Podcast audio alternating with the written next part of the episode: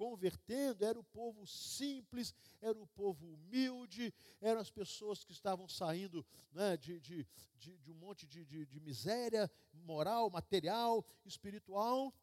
E quem está chamando essas pessoas de irmãos? Paulo. Quem era Paulo? Completamente oposto a essa comunidade. Se nós lemos a história do apóstolo Paulo, o livro de Atos vai nos mostrar isso, depois também Filipenses, nós vamos chamar que Paulo era um homem da elite judaica. Primeira coisa, Paulo era um homem que tinha a, o privilégio de ter a cidadania romana. Ele nasceu na cidade de Tarso, numa importante cidade da Cilícia, e ele diz que ele era cidadão romano por nascimento. Porque quando ele se declara cidadão romano, para exigir um julgamento diante de César, a ele é dito assim: Mas que você é cidadão romano, alguns compram essa cidadania por muito dinheiro. Ele disse: Mas eu sou cidadão romano de nascença. Então, Paulo já era é, um homem elitizado, porque, em tese, em tese, a, a grande minoria tinha essa cidadania romana. As, as estatísticas mais, mais é, é, otimistas dizem que, que pelo menos dois terços daquele, daquele pessoal romano não conseguia ter esse privilégio. Paulo, então, era uma pessoa privilegiada. Segunda coisa, Paulo diz que ele era judeu. E judeu fariseu de uma classe também é, é, elitista do judaísmo. Os saduceus e os fariseus faziam parte da elite de Israel. Normalmente era composta essa classe por homens cultos, influentes e, e prósperos materialmente. Depois ele diz: E eu fui um judeu educado aos pés de Gamaliel. Gamaliel era um dos rabinos, dos mestres mais prestigiados em Israel. Então, Paulo foi aluno, foi discípulo de uma escola, de uma escola extremamente elitizada. Paulo teve uma formação muito cuidadosa. Paulo foi, na verdade, um privilegiado.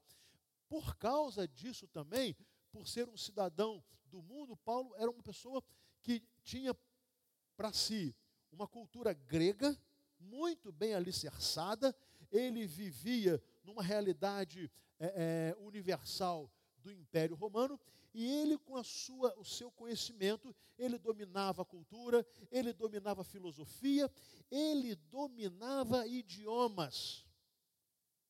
Então, e por que eu estou falando isso? Para dizer que com tudo isso, Paulo tratava os membros humildes, pobres, incultos da igreja como irmãos. Que coisa maravilhosa! Nada além disso e nem a quem. O que Paulo está dizendo é o seguinte: nós somos uma comunidade. Vocês já viram aquele negócio que tem gente que adora dizer que chegou na igreja aquele que tem esse título, aquele, o outro, o doutor tal, fulano tal, o mestre tal, e tá, tá, tá, tá, parará, aquela parafernália toda, que tem importância social, tem, e não se despreza isso, mas eu gosto do Paulo. Eu gosto do Paulo.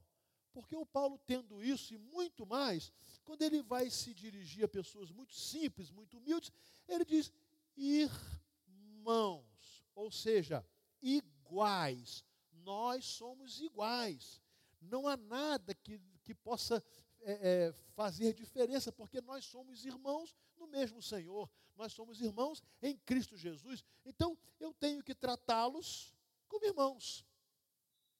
Nós somos irmãos porque somos filhos de Deus, somos filhos de Deus por causa de Jesus Cristo, nada além do que isso. Isso eu acho uma coisa tão maravilhosa e que, graças a Deus, nós temos tido a oportunidade de, vivenciar isso aqui em nossa igreja. Nós somos irmãos, nós somos irmãos, nós somos irmãos. Os nossos títulos e as nossas, as nossas coisas, essas coisas servem e devem servir, inclusive, para abençoar, ou principalmente para abençoar.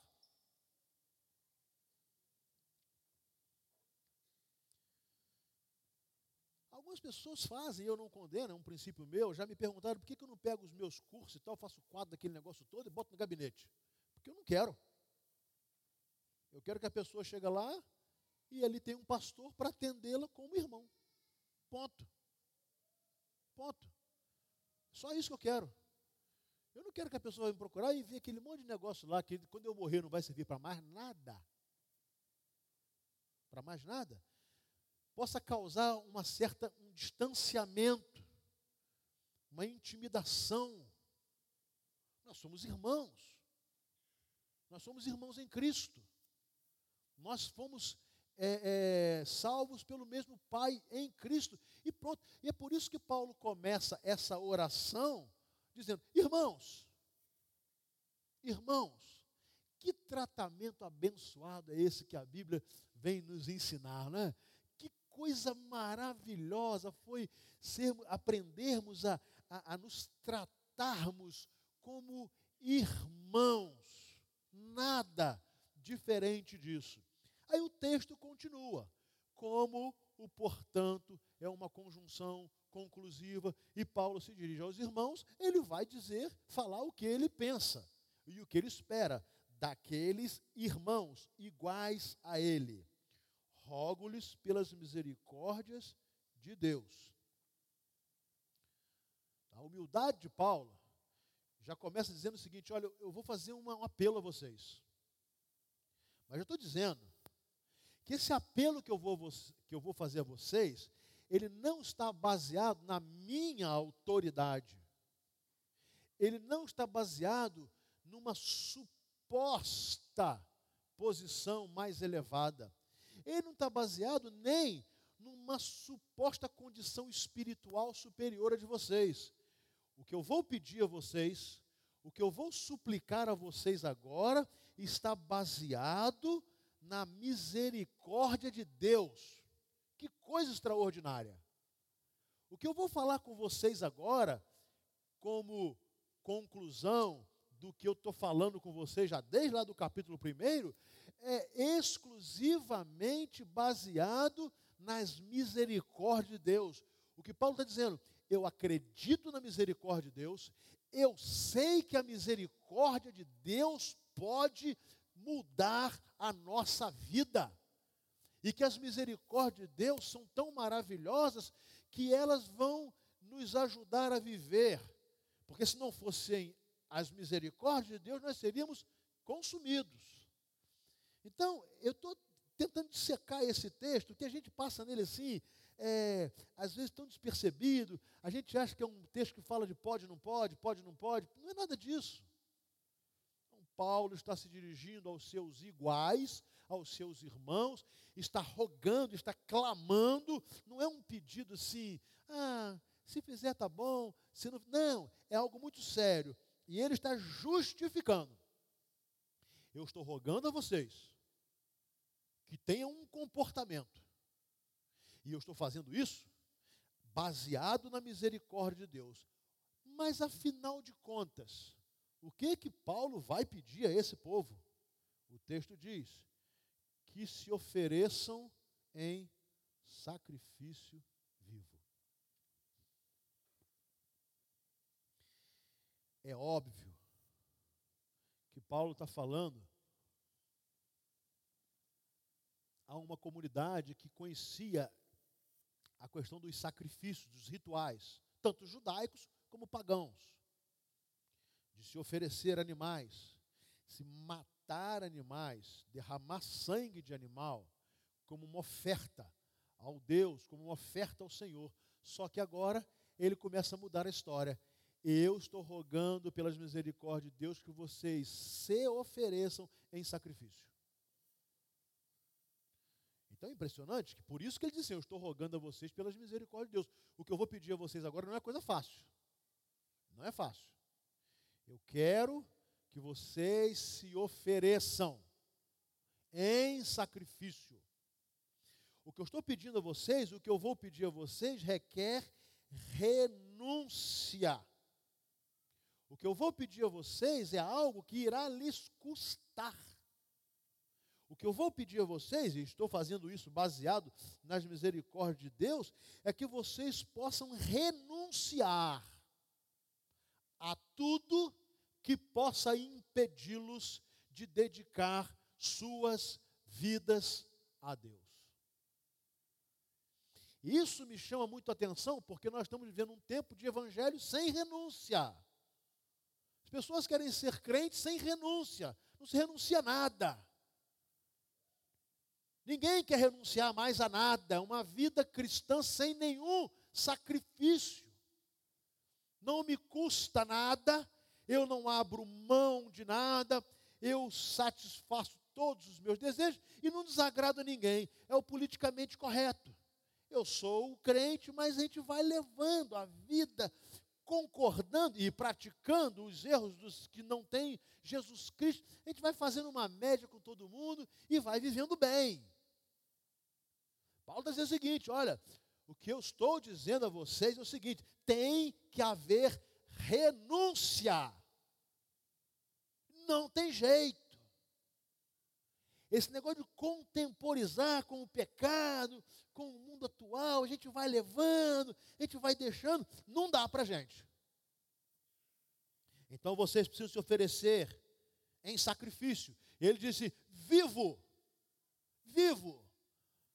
Claro que Deus não pede que eu ofereça a minha vida em holocausto, porque o holocausto já foi feito, ele foi único, ele foi suficiente, que é o holocausto de Cristo. A morte de Cristo, o sacrifício de Cristo, o sangue derramado de Cristo, não precisa mais nenhum tipo de sacrifício desse tipo, mas o que ele quer é que eu coloque a minha vida no altar de Deus em sacrifício, como sacrifício vivo eu continuo vivo, eu vou continuar trabalhando, eu vou continuar estudando, eu vou continuar cuidando da minha família, eu continuarei negociando, eu continuarei tendo meu lazer, as coisas continuarão, só que a minha vida agora foi oferecida em sacrifício. Deus, eu viverei renunciando a tudo quanto não te honra, a tudo quanto não te agrada. Essa é a palavra de Paulo. Por isso o texto começa, gente, portanto. Ou seja, concluindo. Agora vamos à prática de tudo que vocês ouviram e aprenderam. E esse sacrifício vivo precisa ser santo. Paulo não está pedindo um sacrifício ritual, ritual de, de rituais, ele não está tá pedindo um não está querendo um sacrifício como se colocasse algo numa, num culto, ou numa missa, ou numa uma, uma reunião numa sinagoga. Não. Ele está dizendo o seguinte: esse sacrifício de vocês, e veja bem, ele é voluntário. Por isso ele fala: se ofereçam. É voluntário, é pessoal foro íntimo. Agora ele precisa ser santo. Ele precisa ser santo porque ele precisa ser separado para Deus, para as coisas de Deus, para o reino de Deus, para os valores de Deus. E aí voltamos a falar na graça. Calbar, certa vez, disse assim: a graça não pode se transformar em leito de repouso para teóricos e místicos. Opa, fui salvo pela graça. Agora vou repousar minha vida espiritual.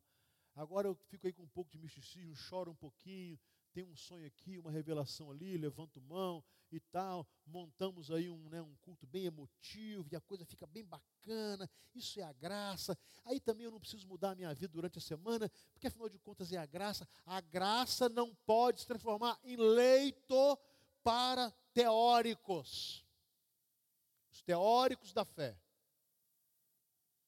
É aquele negócio assim, o mundo precisa ser ganho para Cristo. Não contem comigo. Mas precisa. Missões está no coração de Deus, mas não está no meu. Mas eu concordo. O dízimo é do Senhor, o dos outros. O meu não. ter uma vida moralmente limpa é, é, a Bíblia diz isso aí, desde que seja na sua casa. Na minha não precisa. Por isso que ele fala assim: é um sacrifício vivo, e esse sacrifício vivo precisa ser santo. Porque só um sacrifício santo pode ser agradável a Deus. o Velho Testamento está é, recheado de expressões de Deus, dizendo assim: não suporto mais as vossas reuniões, eu não suporto mais o jejum de vocês, eu não suporto mais as ofertas de vocês, eu não suporto mais as orações de vocês. Chega desta baboseira, se isso não se transforma em prática. Para ser agradável a Deus, precisa ser santo. Para ser agradável a Deus, precisa ser um sacrifício voluntário. E para ser agradável a Deus, precisa ser um sacrifício que não tenha a prepotência de achar que estamos fazendo demais, por isso merecemos que Deus nos conceda algumas coisas que nós queremos. Por isso que esse sacrifício é vivo e santo. Porque só assim a nossa vida será agradável a Deus. E a última parte desse versículo vai dizer: por quê? Porque este é o culto racional de vocês. Eu gosto demais dessa expressão. Porque nós vivemos um, um tempo de louvor ao culto irracional. Quanto mais êxtase, quanto mais esquisitice, quanto mais misticismo, parece que isso traz mais espiritualidade. E o texto está falando como você, o culto racional. Porque o culto racional, ele é prático. Ele é prático. Deus aceita o culto de uma vida que se oferece em sacrifício vivo, santo e agradável a Ele. Ponto. O resto é liturgia, o resto é religião.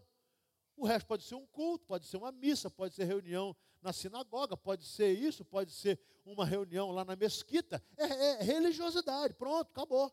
Acabou. Termina o culto aqui agora, todo mundo vai embora e nada muda. Aliás, eu ouvi um pastor, um grande pastor, esta semana falar assim, ele, o pastor Carlos Novaes, Igreja Batista Taquara, no Rio de Janeiro. Ele falou assim: eu estava andando deprimido espiritualmente. E eu pensei em parar tudo. E eu falei com Raquel assim: Raquel, parece que ele está ouvindo as minhas palavras. Ele um dia saiu da igreja, pegou sua esposa, foi para casa e falou assim: Eu vou parar. Eu vou parar de ser pastor, eu vou parar de pregar. É o seguinte, porque eu me sinto um tolo. Eu prego, prego, prego. E todo mundo acha bonito, acha que eu sou um grande pregador, mas ninguém muda. Eu prego contra adultério, as pessoas continuam adulterando. Eu prego contra a fornicação, as pessoas continuam fornicando. Eu prego contra a desonestidade, as pessoas continuam desonestas. Eu prego, e, e, ele assim, eu estou me sentindo um inútil, e eu confesso aos irmãos que também é o meu sentimento. Esse é o meu sentimento. Porque falta razão no nosso culto.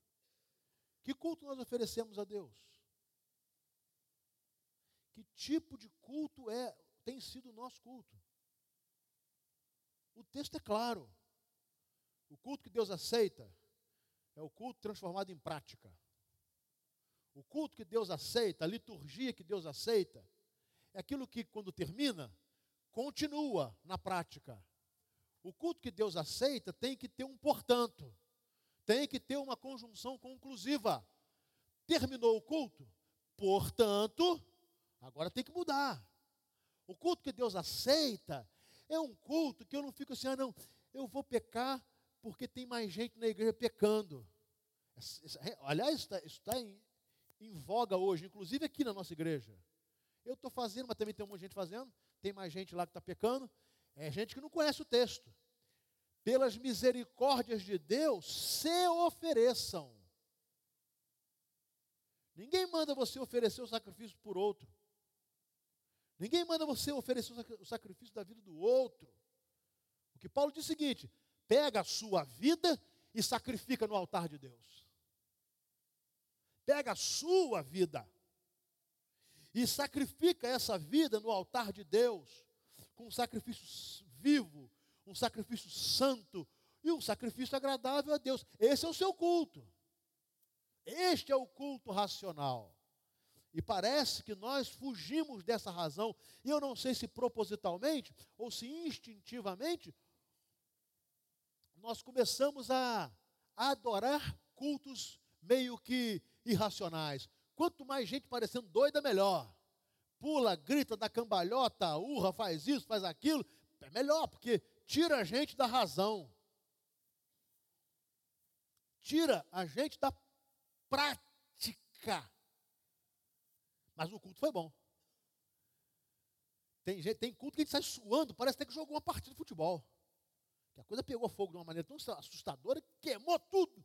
E se o culto for um pouco assim racional, como está isso aqui agora, ih, rapaz, que pessoal frio. Sabe por quê?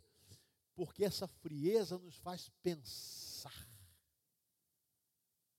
E quando a gente pensa, os nossos maus atos nos condenam e exigem de nós mudança de comportamento. Esse é o versículo primeiro. Agora vamos ao versículo 2, o último versículo da nossa reflexão.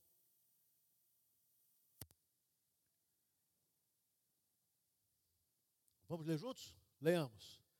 Não se amoldem ao padrão deste mundo, mas transformem-se pela renovação da sua mente, para que sejam capazes de experimentar e comprovar a boa, agradável e perfeita vontade de Deus.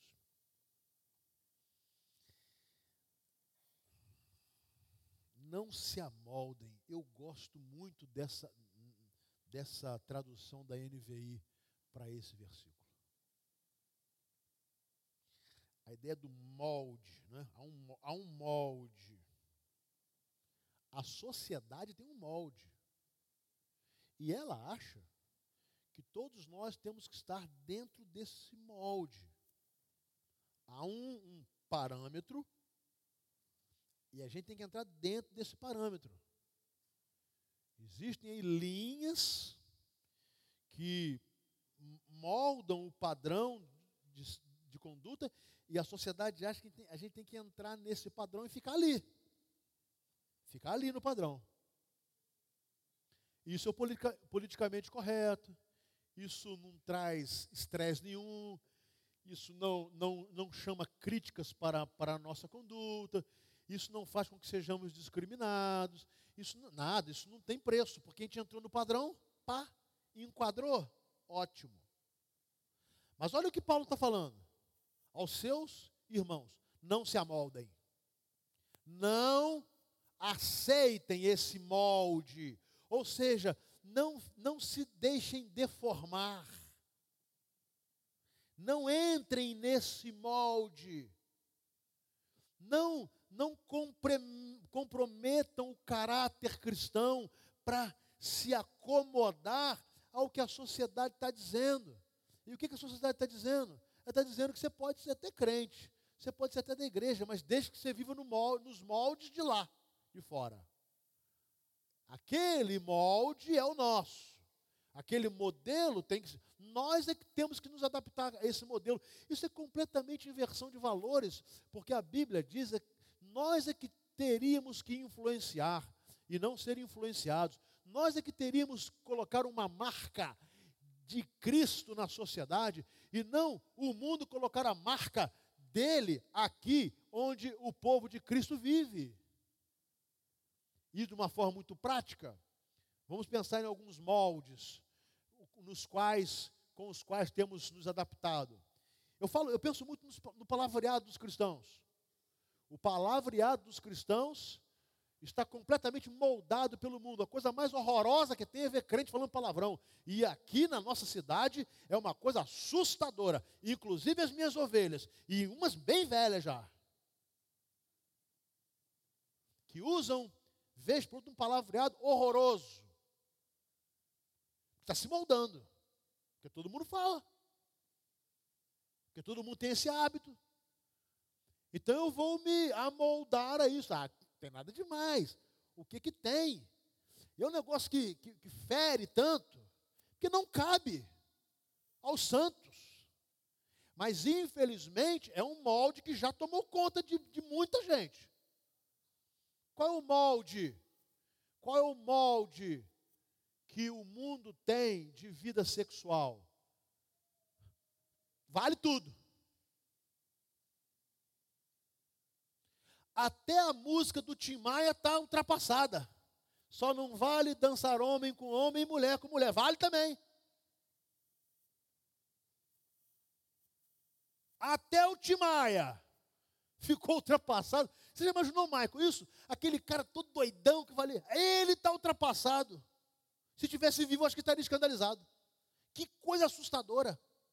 Um grande cantor, um grande compositor. Mas com uma vida moral de um mundano. Mas até ele Diz assim, ó, vale tudo. Só não vale dançar homem com homem e mulher com mulher. Já vale. Mas vale também namorado transar? Vale. Porque o mundo está dizendo que vale. Então a gente vai se amoldando, a gente vai se encostando nesse negócio. Aí um namorado fala assim: mas por que, nós não vamos transar se tem outro casal que está transando? Esse é o molde do mundo. É o molde do mundo. Vale marido trair mulher e mulher trair marido, porque é o molde da sociedade. Vale chutar o casamento por qualquer coisa, porque esse é o molde. Hoje, Fabrício sabe disso, é mais fácil se separar, né, Fabrício? É, é, no cartório do que casar. É muito mais prático. Dá menos trabalho chegar e desfazer do que fazer um casamento. Impressionante. Mas esse é o molde o molde do mundo diz o seguinte: olha, o importante é ter religião e tal. Então você está aqui, aí eu sou crente aqui, eu sou ali, eu sou aí. Tá. Esse é o molde. É o molde do mundo. O molde do mundo nos ensina que esse negócio de paganismo, não tem problema não, isso aí a gente vai, dando, vai convivendo, a gente vai dando um jeito. O molde do mundo diz o seguinte: olha, engane o governo. Porque ele é muito cruel. E ele vai assim, mas todo mundo engana, por que eu não vou enganar? Eu que vou ser o bobão de, de, de andar correto? E aí eu entro na, na mesma é, é, é, é, correnteza de perversão de leis. O molde do mundo, gente, é este. O molde do mundo é ganhe o mundo para você. Você tem que ganhar o mundo e tudo que nele há. Não perca tempo com tempo para Deus, com tempo para a igreja, com dedicar os seus dons e talentos na obra do Senhor. Faz o seguinte: pega os seus dons e talentos e dedica tudo isso no mundo. Isso é o padrão. Só que eu vou olhar o apóstolo Paulo e dizer assim: vocês não podem entrar nessa.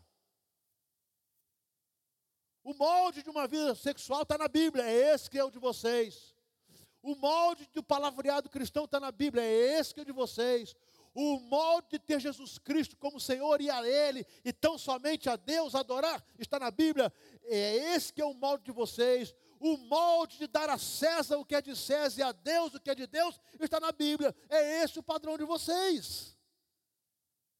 E ele está falando assim: olha, de nada terá adiantado tudo que eu falei antes, esse, portanto, vocês jogarem fora. Aí vocês jogam fora. Então ele vai no versículo seguinte, no segundo, dizer, vocês não podem tomar como de vocês o padrão que é do mundo. O padrão, e hoje ainda tem mais. As pessoas estão se achando o direito de definir o que é pecado ou não. A Bíblia diz que é, mas eu acho que não é. E ponto. E ponto final. E ai de quem discordar de mim. Esse é um padrão mundano, gente. É o padrão do secularismo. É o, é o padrão do humanismo, é o padrão do iluminismo, é o padrão que você é o centro de todas as coisas, você, então o culto é a você, o culto é antropocêntrico, Deus está fora desse negócio. Deus serve para abençoar. E é isso, disso eu não quero abrir mão, é óbvio.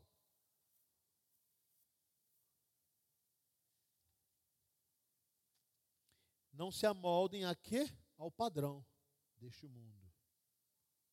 Ora, assim como portanto é uma conjunção conclusiva, o mas é uma conjunção adversativa, que mostra o adverso, o contrário. Não é? Então, olha só, se você não deve se moldar ao padrão deste mundo, então vem o mas. Vou te mostrar um padrão diferente. Transformem-se. E eu gosto de novo dessa palavra. É, quem que vai transformar você? Ou você toma atitude, ou não vai. Igreja não transforma ninguém. No sentido de ela te impor uma transformação. Ser membro da igreja não vai transformar ninguém. A transformação é uma decisão. Eu quero me transformar. E eu vou permitir que o Espírito Santo atue na minha vida para me capacitar a ter essa transformação extraordinária. Mas se eu não quero, não adianta. Eu não quero. Eu não quero transformação. Eu quero culto, eu quero louvar, eu quero cantar, eu quero levantar a mão, eu quero chorar, eu quero bater palma, eu quero, eu até ouço o pastor, porque afinal de contas, às vezes ele fala alguma coisa que presta. É, e, e tal, e pronto. Mas e transformação? Sabe, nós temos responsabilidade, nós pais temos responsabilidade com os nossos filhos, até um ponto que eles têm a capacidade de tomar suas decisões. Agora, eles são responsáveis. Nenhum pai de filho adulto deve ter peso de consciência. Se foi exemplo, se ensinou, se os filhos se desviarem. Nenhum pai ou mãe. Óbvio que não. Por quê? Porque agora eu tenho que dizer para os meus filhos: transformem-se. Agora é com vocês. Vocês aprenderam, vocês foram ensinados. Nós procuramos, apesar das nossas falhas, dar exemplo. Agora é com vocês. Mas vendo querendo transformar filho na marra, não aqui. Ele vai. Não vai, só vai se quiser. Só vai se deixar o Espírito Santo trabalhar. Só vai se se humilhar diante da potente mão de Deus. É assim. E a gente fica, né? Equívoco absoluto. E ao invés de ajudar, isso atrapalha. Que atrapalha as pessoas perceberem que estão no pecado. Agora, como é que deve ser essa transformação? O texto diz: pela renovação da sua mente. Vamos voltar para a razão. Transformação da sua mente. Deixa eu dizer para vocês uma coisa. Arrependimento significa inverter o pensamento. Eu pensava assim, agora eu penso assim. Eu pensava numa direção, agora eu penso em outra. Arrependimento não é emoção. Arrependimento é razão. Arrependimento não pode ser um ato que acontece num culto bem, bem legal, bem animado. E, não, o arrependimento confirma-se pela inversão de pensamento. O que eu concordava, não concordo mais. O que eu achava certo, agora eu acho errado. Isso é arrependimento. E é por isso que Paulo fala assim: vocês têm que se transformar pela renovação do pensamento. Pessoas inteligentes, com a inteligência que Deus deu. E essa inteligência é iluminada pelo Espírito Santo de Deus que fala ao nosso entendimento. E ao compreendermos a voz do Espírito Santo de Deus, nós mudamos de pensamento, invertemos o nosso pensamento. Mas acontece que agora, essa inversão está sendo numa direção contrária. Até aqueles que pensavam de forma santa estão pensando de forma carnal. Até quem pensava de forma santa está banalizando tanto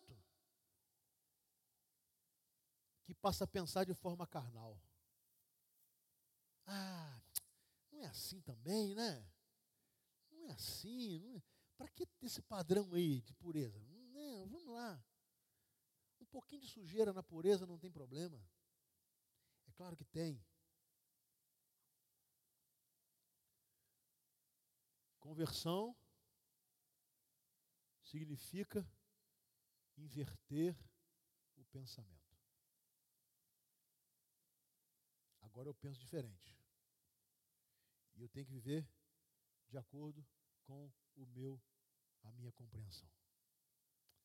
Ele continua: Por que que você precisa se transformar pela renovação da sua mente? Para que seja, ou no caso do texto, para que sejam capazes, ou seja, não, você não vai conseguir transformação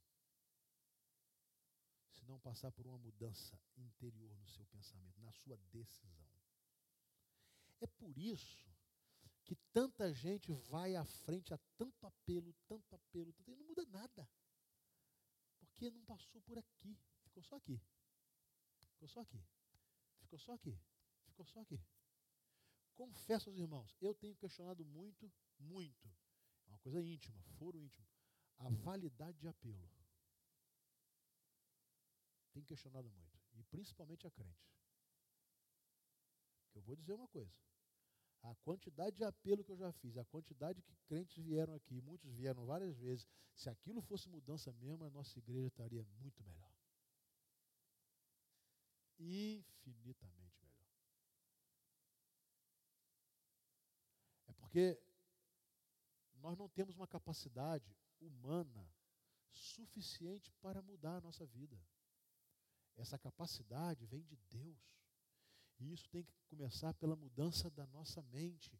O Espírito Santo de Deus tem que encher a minha mente. Só que o Espírito Santo nunca enche a minha mente de sujeira. Ele só enche de santidade. E aí eu quero ter uma mente suja e o Espírito Santo vem me encher. É claro que ele não vai fazer isso. Ele não vai. Agora, serem capazes de quê? De quê? De experimentar e comprovar. Gente, conversão é experiência pessoal. Conversão não se dá por hereditariedade. Conversão não se dá porque o incrédulo é casado com crente. Conversão não se dá porque filhos são filhos de crente, ou pais incrédulos são pais de filhos crentes. Conversão não se dá por um nomezinho escrito num hall de membros de uma igreja. Conversão não se dá pelo número de frequência a um determinado culto religioso. Não. Conversão é experiência. E é experiência pessoal com Deus. Por isso ele diz: para que vocês sejam capazes de experimentar e comprovar. Agora olha só. Nem toda experiência é boa, né? Então você pode experimentar alguma coisa e no final diz: não foi bom. Claro. É por isso que é experiência. Eu experimento, e esse experimento pode ser bom ou pode ser ruim. Então, o que, que Paulo diz? Para que sejam capazes de experimentar e comprovar. Ou seja, eu experimentei Jesus. E eu comprovei que ele é bom. Amém? Eu experimentei. Não foi de ouvir falar. Eu experimentei a vida com Cristo. Eu experimentei a influência maravilhosa de Jesus e dos seus valores. Eu experimentei, eu disse: é bom, é bom ter Jesus, é bom viver com Jesus, é bom viver para Jesus. Então ele diz: para que vocês possam experimentar e comprovar. E eu acho que tem muita gente que já experimentou Jesus e não gostou. Até gostou da igreja, até gostou da companhia, do pessoal. Crente é um pessoal gente boa, né? Ali a gente se ajuda, é um ambiente bacana. É um pessoal às vezes meio careta, mas é um pessoal legal. Quando a gente precisa, sempre tem um crente para ajudar e tal. É um pessoal compreensivo. O crente tem paciência comigo que ninguém tem na rua, nem meu pai, nem minha mãe, nem meu esposo, nem minha esposa, mas crente tem. Então é um pessoal legal. Mas tem gente que teve experiência com Jesus e não gostou. E a prova que não gostou é que continua na prática do pecado. Não gostou da experiência com Cristo. Então é para que vocês possam experimentar e comprovar a boa e agradável. Será que viver de acordo com a vontade de Deus é algo agradável? Tem que ser, gente, porque se não for, não vale a pena. O Senhor falou assim: Vocês me amam se vocês obedecem os meus mandamentos. E os meus mandamentos não são o quê? O quê, gente? Aí eu ouvi, o pessoal está desconhecendo a Bíblia, umas duas pessoas lembraram.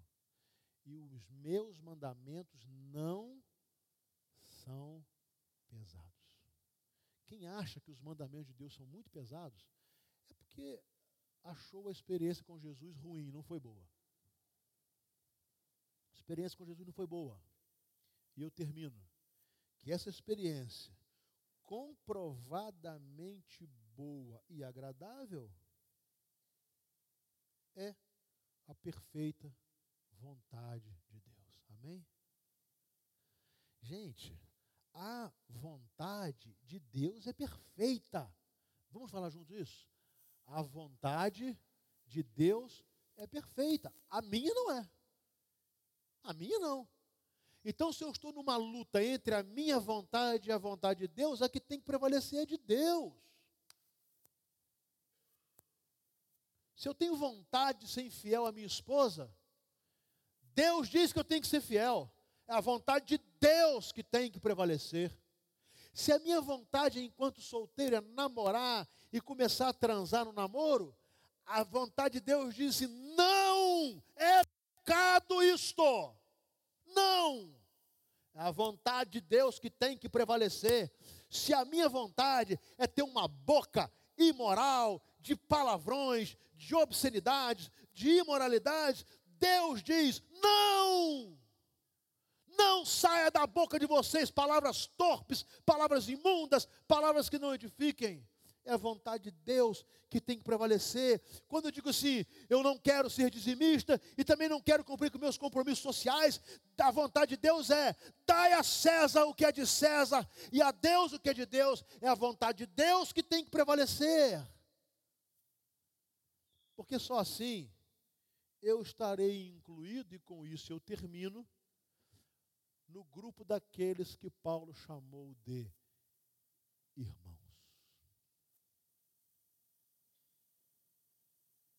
Aí sim. Aí eu faço parte desse grupo. Grupo de irmãos, que não há diferença de classe social, econômica, social, intelectual, somos irmãos. Amém? Mas os irmãos são esses que leem o apóstolo Paulo e depois tomam a conjunção conclusiva, portanto, e colocam em prática. Que Deus nos ajude a vivermos como irmãos. Que Deus nos abençoe. Amém? Vamos nos colocar em pé e vamos orar ao Senhor encerrando o culto desta manhã. Após a oração, quem tiver interesse vai se assentar.